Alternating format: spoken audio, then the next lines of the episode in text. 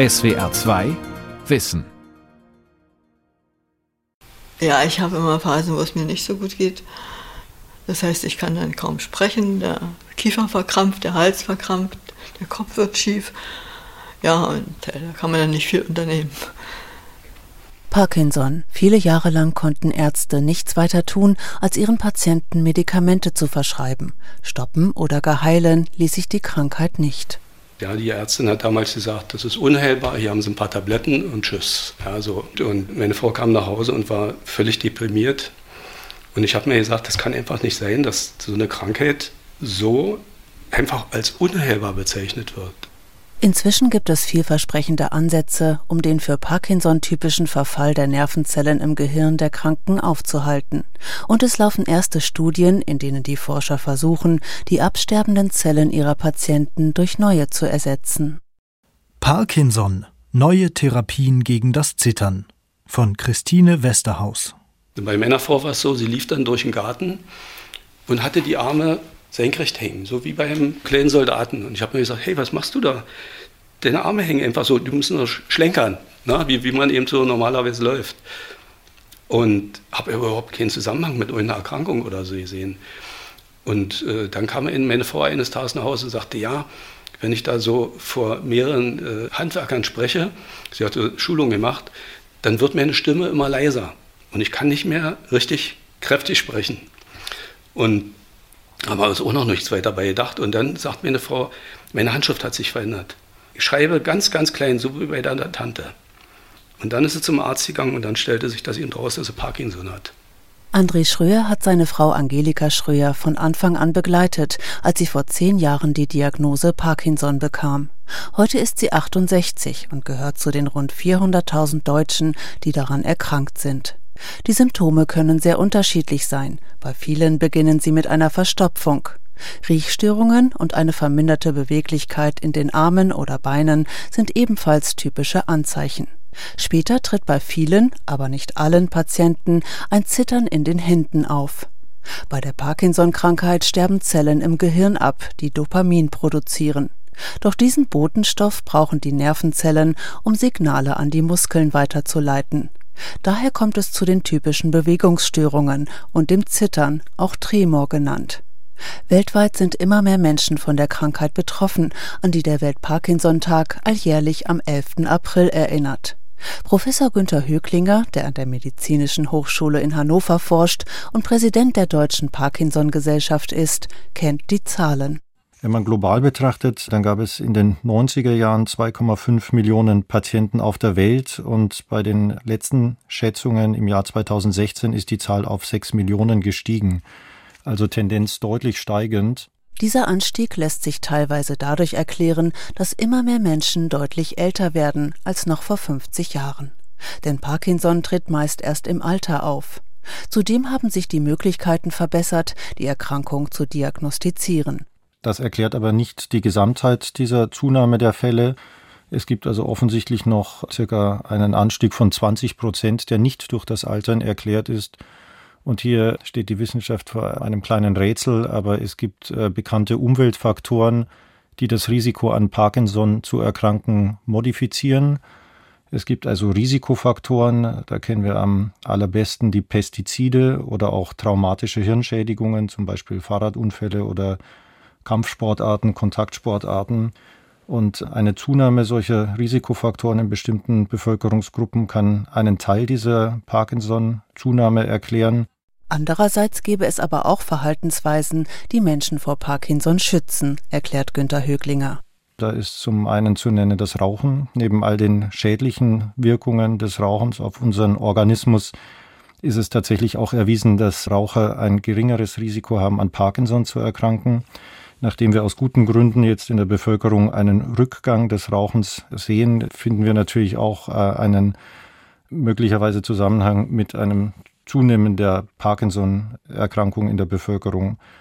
Andere Aktivitäten, äh, körperliche Aktivitäten zum Beispiel, sind auch ein Schutzfaktor. Nachdem wir alle mehr am Schreibtisch sitzen, als uns draußen zu bewegen, ist das möglicherweise auch ein Grund, warum wir dieses Zunehmen der Parkinson-Fälle in der Bevölkerung sehen.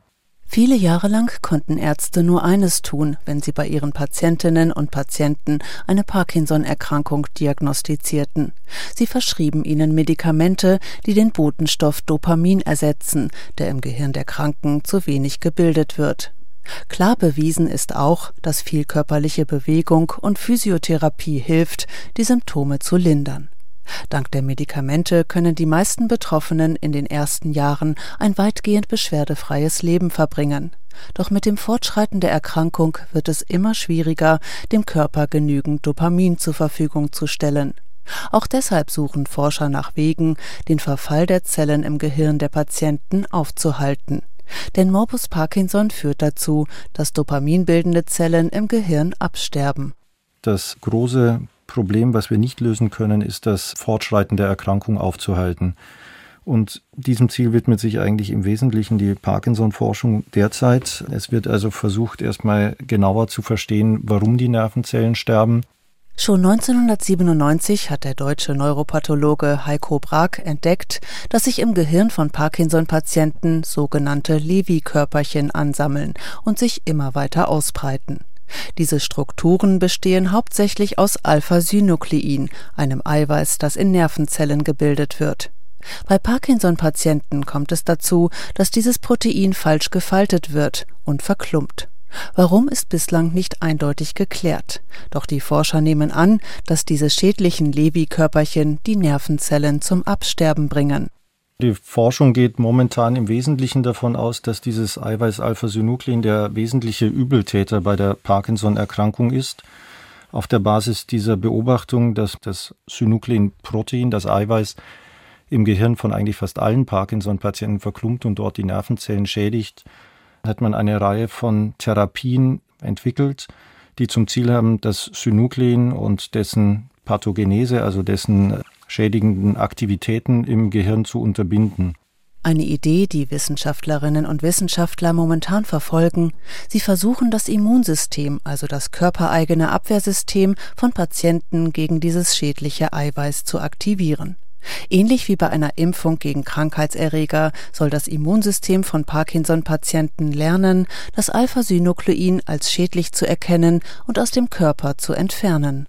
Da gehört zum einen dazu die Impfung gegen Synuklein, also Antikörper, die man den Patienten entweder infundiert oder ein kleines Proteinschnipsel, welches man den Patienten wie bei einer aktiven Impfung spritzt, in der Hoffnung, dass die Patienten dann selber Antikörper entwickeln. Und diese Antikörper sind sogenannte ja, kleine immunologische Bausteine, die ähm, das Alpha-Synuklein abfangen sollen und aus dem Gehirn wieder raustransportieren sollen. Ob das funktioniert, ist bislang unklar. Die ersten Vorversuche in Österreich verliefen positiv. Inzwischen laufen erste klinische Studien, an denen auch Günther Höglinger beteiligt ist. In Zellmodellen und in Tiermodellen ist das mittlerweile sehr gut erprobt, also auf Wirksamkeit und Sicherheit geprüft worden. Mittlerweile ist das auch bei Patienten in Sicherheitsstudien als sicher und nebenwirkungsarm befunden worden. Und es laufen momentan gerade eben zwei große Studien die erste Hinweise auf eine Wirksamkeit, also eine Verzögerung des Fortschreitens der Parkinson-Erkrankung dieser Ansätze zum Ziel haben. Und eine große europäische Firma hat sich jetzt auch zum Ziel gesetzt, dann eben in einer richtig großen Studie mit mehreren tausend Patienten das vermutlich im Laufe des Jahres 2020 zu untersuchen, um wirklich nachweisen zu können, dass man eben mit diesem Ansatz tatsächlich das Fortschreiten der Parkinson-Erkrankung verlangsamen kann. Eine andere Idee kommt aus der Genetik. Hier soll das Absterben der Nervenzellen abgebremst werden, mit Hilfe der sogenannten Antisens-Oligonukleotide. Das sind synthetisch hergestellte DNA-Bausteine, die an spezifische Abschnitte der Erbsubstanz binden und verhindern, dass diese abgelesen werden. Dadurch verhindern die Antisens-Oligonukleotide, dass bestimmte Eiweiße gebildet werden. Sie blockieren also den Herstellungsprozess dieser Proteine. Bei der Parkinson-Krankheit sollen diese Antisens-Oligonukleotide verhindern, dass im Gehirn krankhaft verändertes Alpha-Synuklein gebildet wird. Man stellt sich vor, dass wenn man weniger von dem krankheitsverursachenden Protein Eiweiß herstellt, dass dann auch die Geschwindigkeit des Fortschreitens der Erkrankung reduziert sein könnte. Ansonsten ist offensichtlich auch das Verklumpen dieses Alpha-Synucleins ein wichtiger Prozess bei der Erkrankung. Dementsprechend gibt es auch hier Ansätze, das Verklumpen dieses Moleküls zu unterbinden. Denn ein Merkmal der Parkinson-Erkrankung ist, die Alpha-Synuklein-Verklumpungen bzw. Lewy-Körperchen befallen auch benachbarte Zellen. In späteren Krankheitsstadien greifen sie auf andere Bereiche des Gehirns über. Daher kommt es bei einigen Patienten zu Gedächtnisverlusten und Depressionen. Diese Synukleinverklumpungen haben diese unangenehme Eigenschaft, dass sie die erkrankten Zellen auch verlassen können und dann neue Zellen in der Nachbarschaft sozusagen infizieren. Das heißt, in jedem Stadium der Parkinson-Erkrankung gibt es gesunde und erkrankte Zellen. Am Anfang natürlich weniger erkrankte und deutlich viel mehr gesunde Zellen. Im mittleren Stadium gibt es dann eben mehr erkrankte Zellen, aber zu jedem Stadium sollte es eigentlich nach der gängigen Theorie aktuell möglich sein, diese Ausbreitung und dieses Fortschreiten des Befallens von vormals gesunden Zellen mit den Antikörpern zu unterbinden. Das ist genau diese Hypothese, die diese Immuntherapie eben momentan testet. Bei den Schröers in Berlin wird es Zeit, das Mittagessen vorzubereiten. Stellst du Kartoffeln? Also ich. Ja, gut, dann gehe ich mal welche holen und. Dann kannst nicht holen, ich mach. Meist übernimmt Angelika Schröer das Kochen. Doch die Krankheit dominiert zunehmend den Alltag. Ihr Mann André hilft, wo er nur kann. Ich versuche möglichst viele Dinge jetzt im Haushalt zu übernehmen. Und es gibt natürlich auch andere Dinge, die wir jetzt nicht mehr machen können. Ja, also es wird auch immer weniger. Ich meine, für einen Parkinson-Patienten ist es sehr wichtig, dass er sich viel bewegt. Und meine Frau hat mich mal irgendwann dazu überredet, zur Tanzschule zu gehen. Und das haben wir jetzt so ein bisschen versucht zu aktivieren, aber das kann passieren, und das ist in letzter Zeit immer häufiger passiert, dass wir hinfahren und wieder umdrehen, weil sie nicht in der Lage ist, äh, aus dem Auto auszusteigen oder dann mit mir zu tanzen. André Schröer weiß, dass die verfügbaren Medikamente seiner Frau irgendwann nicht mehr helfen werden. Ihr wird es schlechter gehen. Eines Tages wird sie nicht mehr laufen können. Die Krankheit wird auf andere Bereiche des Gehirns übergreifen. Deshalb setzt er sich mit allen Mitteln dafür ein, dass seine Frau eine Stammzelltransplantation erhält. Denn auch daran arbeiten Parkinson-Forscherinnen und Forscher. Sie versuchen, die absterbenden Zellen im Gehirn von Parkinson-Patienten durch gesunde zu ersetzen. Diese sollen die Funktion der fehlenden Nervenzellen übernehmen und neues Dopamin produzieren. André Schröer ist überzeugt, dass eine solche Zelltherapie seiner Frau helfen wird. Als bei meiner Frau Parkinson diagnostiziert wurde, habe ich mal so versucht abzutesten, was gibt es denn eigentlich für eine Möglichkeit. Aber es gab eigentlich nichts, wo ich sagen konnte, okay, das, das ist es. Und dann stieß ich auf die Forschergruppe um Professor Anders Björklund und Professor Marlin Palmer in Schweden an der Lund-Universität. Und die haben ja schon seit Mitte der 80er Jahre versucht, durch Zelltransplantation solche Behandlungserfolge zu erzielen. Das Team in Schweden hatte in den 1980er und 1990er Jahren mehreren Patienten fetales Hirngewebe injiziert, also unreife Hirnzellen, die sie aus Abtreibungen gewonnen hatten. Die Hoffnung? Im Gehirn der Patienten verwandelt sich dieses unreife Gewebe in Nervenzellen und ersetzt die abgestorbenen Zellen. Auch anderswo transplantierten Forscher Gewebe aus abgetriebenen Feten. Doch die Ergebnisse der Studien waren uneindeutig.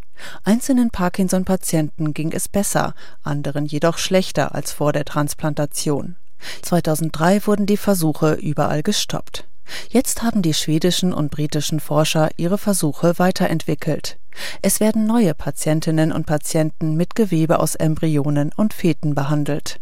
Parallel dazu verfolgen sie aber noch einen zweiten Weg. Sie haben sogenannte embryonale Stammzellen im Labor dazu gebracht, sich in Nervenzellen zu verwandeln. Diese Vorläuferzellen stammen aus überzähligen Embryonen, die bei künstlichen Befruchtungen entstehen. Aus solchen Stammzellen lassen sich alle Gewebearten des Körpers züchten. Agnete Kirkeby ist auf dem Weg zu ihrem Labor. Die Stammzellbiologin arbeitet an der Universität von Kopenhagen und leitet dort eine eigene Forschungsgruppe. Sowie auch andere Forscherteams in Großbritannien und den USA züchtet sie sogenannte dopaminerge Neurone aus embryonalen Stammzellen. Dopaminerge Neurone sind die Vorläufer der Zellen, die bei Parkinson-Patienten absterben und die Krankheit verursachen. Sie sollen das fehlende Nervengewebe ersetzen und neues Dopamin produzieren. Kirkebys Stammzelllabor liegt im sechsten Stock eines modernen Gebäudes. Yeah, you need to wear a shoe cover so you don't bring dust into the lab. Wer ins Labor will, muss sich Plastiküberschuhe anziehen, damit kein Staub hineinkommt. Now you need to put these on your shoes. Wir kommen jetzt in unser Zellkulturlabor. Hier züchten wir die Zellen und differenzieren sie. Das bedeutet, dass wir aus den Stammzellen sogenannte dopaminerge Nervenzellen herstellen. Hier können wir reingehen. Die Forscherin öffnet die Tür zum Labor. Ein enger Raum mit Wärmeschränken auf der linken und Labortischen auf der rechten Seite. In den Wärmeschränken stapeln sich runde Plastikschälchen, in denen eine pinkfarbene Flüssigkeit schwimmt.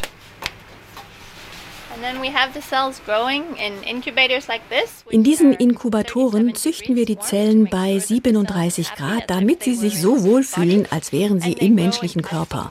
Und in der pinkfarbenen Flüssigkeit befinden sich Nährstoffe und alle Wachstumsfaktoren, die die Zellen brauchen. Wir können uns die Zellen hier mal unter dem Mikroskop anschauen under the microscope. Mit bloßem Auge sind sie nicht zu erkennen, erst unter dem Mikroskop. Wenn ich mir diese Zellen so ansehe, dann sehe ich, dass es pluripotente embryonale Stammzellen sind. Diesen Zustand nennen wir undifferenziert. Das bedeutet, dass sie in der Lage sind, jeden Zelltyp im menschlichen Körper zu bilden. They can form any cell type of the body. Aus diesen Zellen können die Forscher theoretisch Herzzellen, Nierenzellen oder jenen Typ von Nervenzellen entstehen lassen, der bei Parkinson-Patienten abstirbt. Agnete Kirkeby holt eine zweite Schale aus dem Wärmeschrank und legt sie unter das Mikroskop. Darin befinden sich Stammzellen, die sich schon in Nervenzellen differenziert, also verwandelt haben. So you can see now that there's these very thin hier können Sie sehen, dass die Zellen sehr dünne, lange Arme bilden. Das sind die Neurite, die im Gehirn der Patienten Kontakt zu anderen Nervenzellen aufnehmen. Und diese Kommunikation ist absolut notwendig, damit die Transplantation funktioniert. Die Zellen sehen mit ihren Fortsätzen wie kleine in die Länge gezogene Sterne aus. Die Forscher haben also schon viel geschafft. Sie wissen, wie sie die embryonalen Stammzellen dazu bringen können, sich wie gewünscht zu verwandeln. Andere Wissenschaftlerteams arbeiten mit sogenannten IPS-Zellen. IPS ist die Abkürzung für induzierte pluripotente Stammzellen. Das sind normale erwachsene Zellen, die in den ursprünglichen embryonalen Zustand zurückversetzt wurden. Sie lassen sich anstatt aus Embryonen aus eigenen Zellen der Patienten gewinnen. Das ist ethisch weniger umstritten. Die verbrauchende Embryonenforschung beispielsweise ist in Deutschland verboten. Bislang ist aber noch völlig offen, ob eine solche Transplantation wirklich hilft. Bei zwei Patienten, denen schon vor vielen Jahren fetales Hirngewebe eingepflanzt wurde, hatten sich tatsächlich neue Zellen im Gehirn angesiedelt. Doch es entwickelten sich auch neue Lewy-Körperchen, also die schädlichen Eiweißablagerungen, die für das Absterben der Zellen verantwortlich gemacht werden. Daher bezweifeln manche Parkinson-Forscher, ob diese Therapie Patienten helfen wird. Auch der Präsident der Deutschen Parkinson-Gesellschaft, Professor Günter Höglinger, ist noch nicht überzeugt. Angesichts der enormen Komplexität des Organs Gehirn mit seinen Millionen von Zellen und noch mehr Verbindungen, Kontakten, Synapsen zwischen den Zellen, glaube ich, ist es einfach ein sehr heroisches Unterfangen, die verloren gegangenen Nervenzellen durch Transplantate wieder zu ersetzen. Ich persönlich widme meine Forschung eher der Frage, die vorhandenen Nervenzellen zu schützen, als diejenigen, die kaputt gegangen sind, wieder zu ersetzen. Ich denke, das ist ein bisschen wie beim Zahnarzt. Ein Loch zu vermeiden ist besser, als ein Loch wieder zu stopfen. 2021 werden Agnete Kirkeby und ihre Kollegen den ersten Patienten dopaminerge Neurone verabreichen, die sie aus embryonalen Stammzellen gezüchtet haben. Die Berliner Parkinson-Patientin Angelika Schröer hatte gehofft, an dieser Studie teilnehmen zu können. Doch die Forscher dürfen zunächst nur acht Patienten behandeln. Frühestens zwei Jahre nach der Operation wird sich zeigen, ob sich die verpflanzten Zellen tatsächlich wie gewünscht im Gehirn verwandeln und ansiedeln. Und das ist für meine Frau dann vielleicht schon zu spät, weil sie ist dermaßen stark damit äh, behindert, auch Schmerzen und so, dass sie mehrmals am Tag regelrecht außer Gefecht gesetzt ist. Sie muss sich hinlegen und, und hat Krämpfe und ja, das wird sie wahrscheinlich so lange nicht durchhalten. Zehn Jahre ist es her, dass Angelika Schröer die Diagnose Parkinson erhalten hat. Inzwischen hat sich ihr Alltag verändert. Sie muss sich danach richten, wann die Tabletten wirken. Häufig gibt es Phasen, in denen es ihr schlecht geht. Nach der ersten Einnahme der Tablette, die nehme ich ja morgens um sechs und dann um neun hört die Wirkung auf und dann muss ich die nächsten Medikamente nehmen und von neun an bis um zehn, also eine Stunde, geht es mir dann immer schlecht. Also das gibt eine ganze Reihe von Änderungen, die so ganz langsam und allmählich Raum greifen. Also ich fühle mich nicht überlastet. Und ich denke auch, dass ich das alles hinkriege. Ne? Also, aber es ist, ist, schon eine Veränderung. Also wir können keine Fernreisen machen als Beispiel. Ne? Also lange Zeit im, im, Flugzeug sitzen ist für meine Frau völlig, völlig unmöglich. Und irgendwann, wenn es dann noch schlechter wird, werden wir wahrscheinlich hier ausziehen müssen. Und dann sitzen wir im, im Seniorenheim. Ist halt so. Doch Angelika Schröer und anderen Parkinson-Betroffenen stehen weitere Möglichkeiten offen, wenn die Wirkung der Tabletten nach ein paar Jahren nachlässt. Das Dopamin kann anstatt als Tablette über Pumpen direkt in den Darm oder in die Haut abgegeben werden. Dadurch wird der Körper gleichmäßiger mit dem Wirkstoff versorgt, wodurch das sogenannte Freezing weitgehend verhindert wird, also das Einfrieren der Bewegungen, durch das die Patientinnen und Patienten häufig maskenhaft und emotionslos wirken. Seit vielen Jahren setzen Forscher außerdem sogenannte Hirnschrittmacher ein. Diese tiefe Hirnstimulation genannte Therapie hilft, wenn die Medikamente an Wirkungskraft verlieren. Dabei werden Elektroden in das Gehirn implantiert, die die Aktivität der Nervenzellen regulieren. Professor Andrea Kühn leitet die Sprechstunde Bewegungsstörungen an der Berliner Charité. Sie ist eine der deutschen Expertinnen auf dem Gebiet der tiefen Hirnstimulation bei Parkinson. Also der Mechanismus ist letztlich noch nicht gut verstanden, beziehungsweise kann man sagen, es gibt nicht den einen Mechanismus, sondern die Tiefhirnstimulation wirkt auf sehr vielen verschiedenen Ebenen des Nervensystems, natürlich auf einer zellulären Ebene, aber vor allem, und das ist auch das Gebiet, womit ich mich am meisten beschäftige, auf das Netzwerk, was verändert ist. Die Wissenschaft hat in den vergangenen 10 bis 15 Jahren viel über solche Hirnerkrankungen wie Parkinson gelernt. Die Fortschritte sind enorm. Expertinnen wie Andrea Kühn verstehen langsam, warum die Kommunikation zwischen bestimmten Gehirnarealen nicht mehr richtig funktioniert und dass dadurch motorische Programme nicht richtig ablaufen können. Und die grobe Idee zur tiefen Hirnstimulation ist, dass diese fehlerhafte Übertragung, Signalübertragung eigentlich geresettet wird und äh, dann wieder die Möglichkeit geschaffen wird, auch normale Bewegungsprogramme ablaufen zu lassen. Aber wie das Ganze im Einzelnen passiert, hat man noch nicht wirklich gut verstanden bei den Patienten. Klar ist aber, die tiefe Hirnstimulation kann die Lebensqualität sehr vieler Patientinnen und Patienten verbessern. Vor allem dann, wenn die Krankheit fortgeschritten ist und die gängigen Medikamente nicht mehr so gut wirken wie in den ersten Jahren. Die Tiefhirnstimulation ist sicherlich vor allem für jüngere Patienten, die oft sehr lange Jahre an den motorischen Komplikationen der Erkrankung leiden, wo wir eben ganz besonders gut durch die Tiefhirnstimulation die verbessern können. Und der Zeitpunkt ist letztlich eher immer früher, äh, so wie wir es jetzt sehen, mit dem Auftreten von motorischen Komplikationen. 160.000 Menschen weltweit haben sich inzwischen operieren lassen. Auch der Wissenschaftsjournalist Christian Jung aus Hannover hat sich 2018 zu einer tiefen Hirnstimulation entschlossen. Bei dem 57-Jährigen begannen die Symptome vor mehr als zwölf Jahren mit Mitte 40. Ihn störte, wie mächtig Parkinson sein Leben im Griff hatte. Also der Hauptgrund war die häufige Medikamenteneinnahme und auch damit verbunden, dass es sich eigentlich nicht mehr so richtig steuern ließ über den Tag. Ich hätte an verschiedenen Stellschrauben drehen können, ich hätte aufhören können zu arbeiten oder meinen Sport reduzieren. Es gab noch einen dritten wesentlichen Grund. Christian Jung konnte nachts nicht mehr schlafen. Er hatte das Gefühl, dass die Beine weg waren. Ich hatte nachts überhaupt gar keine Kraft, kein Gefühl mehr in den Beinen, sodass ich auch nicht mehr im Bett schlafen konnte, weil ich mich ganz unbeweglich fühlte, der Oberkörper wie in einer Ritterrüstung. Also ich habe dann in meinem Arbeitszimmer, um es konkret zu sagen, äh, auf der Yogamatte geschlafen und wenn ich dann mal ins Bad musste, bin ich gekrabbelt, weil ich konnte einfach nicht mehr gehen und aufstehen. Das, das ist halt lästig irgendwie, wenn man dann den Tag noch überarbeitet. Und insofern habe ich dann für mich entschieden, dass es der richtige Zeitpunkt ist, jetzt die tiefe Hirnstimulation durchzuführen. Manche Patienten können nach diesem Eingriff sogar ganz auf Medikamente verzichten. Auch Christian Jungs Alltag ist dadurch einfacher geworden. Ja, der Tag bestimmt sich schon danach. In dem Moment, wo man die Diagnose bekommt, ändert sich ja der ganze Lebensrhythmus einfach. Und die Krankheit, die bestimmt nicht mein Leben, so würde ich es mal sagen. Aber natürlich baue ich sie darum herum. Um, da ich voll berufstätig bin noch, baut sich das da drum herum. Ich, ich mache Sport. Ich, das richtet sich alles so ein bisschen auch nach den Einnahmezeitpunkten der Medikamente zumindest. Muss immer sagen, bis vor einem Jahr. Jetzt ist es natürlich wesentlich einfacher wieder. Danach habe ich meine Medikamente etwa auf ein Viertel des Wertes davor reduzieren können. Über welche Zeiträume eine tiefe Hirnstimulation dem Patienten hilft, kann sehr unterschiedlich sein. Bei manchen hält die Wirkung mehrere Jahrzehnte an, erklärt die Parkinson-Forscherin Andrea Kühn.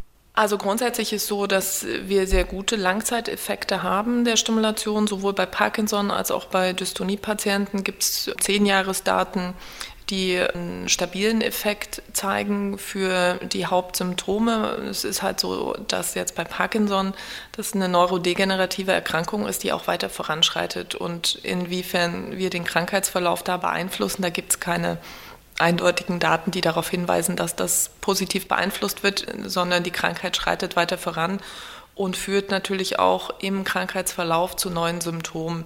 Eine tiefe Hirnstimulation kann das Absterben der Zellen im Gehirn also nicht verhindern, doch sie kann die Symptome lindern und die Lebensqualität damit deutlich verbessern. Andrea Kühn kann von vielen Menschen berichten, die nach der Operation wieder viel mehr Freude am Leben haben.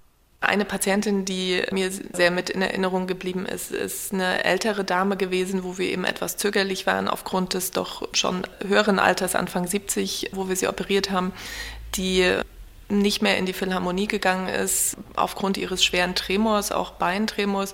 Und ihr Mann hatte da schon Kissen immer mitgenommen, wo sie das Bein abstellen konnte, damit eben durch das Zittern nicht die anderen Zuhörer beeinträchtigt werden nach der tiefen Hirnstimulation, als sie drei Monate später nochmal wieder zum Termin für die Feineinstellung da war, hat sie ganz freudig berichtet, dass sie jetzt wieder in der Philharmonie war und ganz ruhig da sitzen konnte und das Konzert genießen konnte. Das sind so die schönen Geschichten, die einem in der Erinnerung bleiben. Die Parkinson-Krankheit hat viel von ihrem einstigen Schrecken verloren. Schon jetzt gibt es wirksame Behandlungen, die den Betroffenen über viele Jahre ein weitgehend beschwerdefreies Leben ermöglichen. Ob es möglich sein wird, die Krankheit mit neuen Therapien aufzuhalten, wird sich in den kommenden Jahren zeigen. Dazu laufen einige vielversprechende Studien, nicht nur in Deutschland. Die Welt verstehen. Jeden Tag. SWR2 Wissen. Manuskripte und weiterführende Informationen zu unserem Podcast und den einzelnen Folgen gibt es unter swr2wissen.de.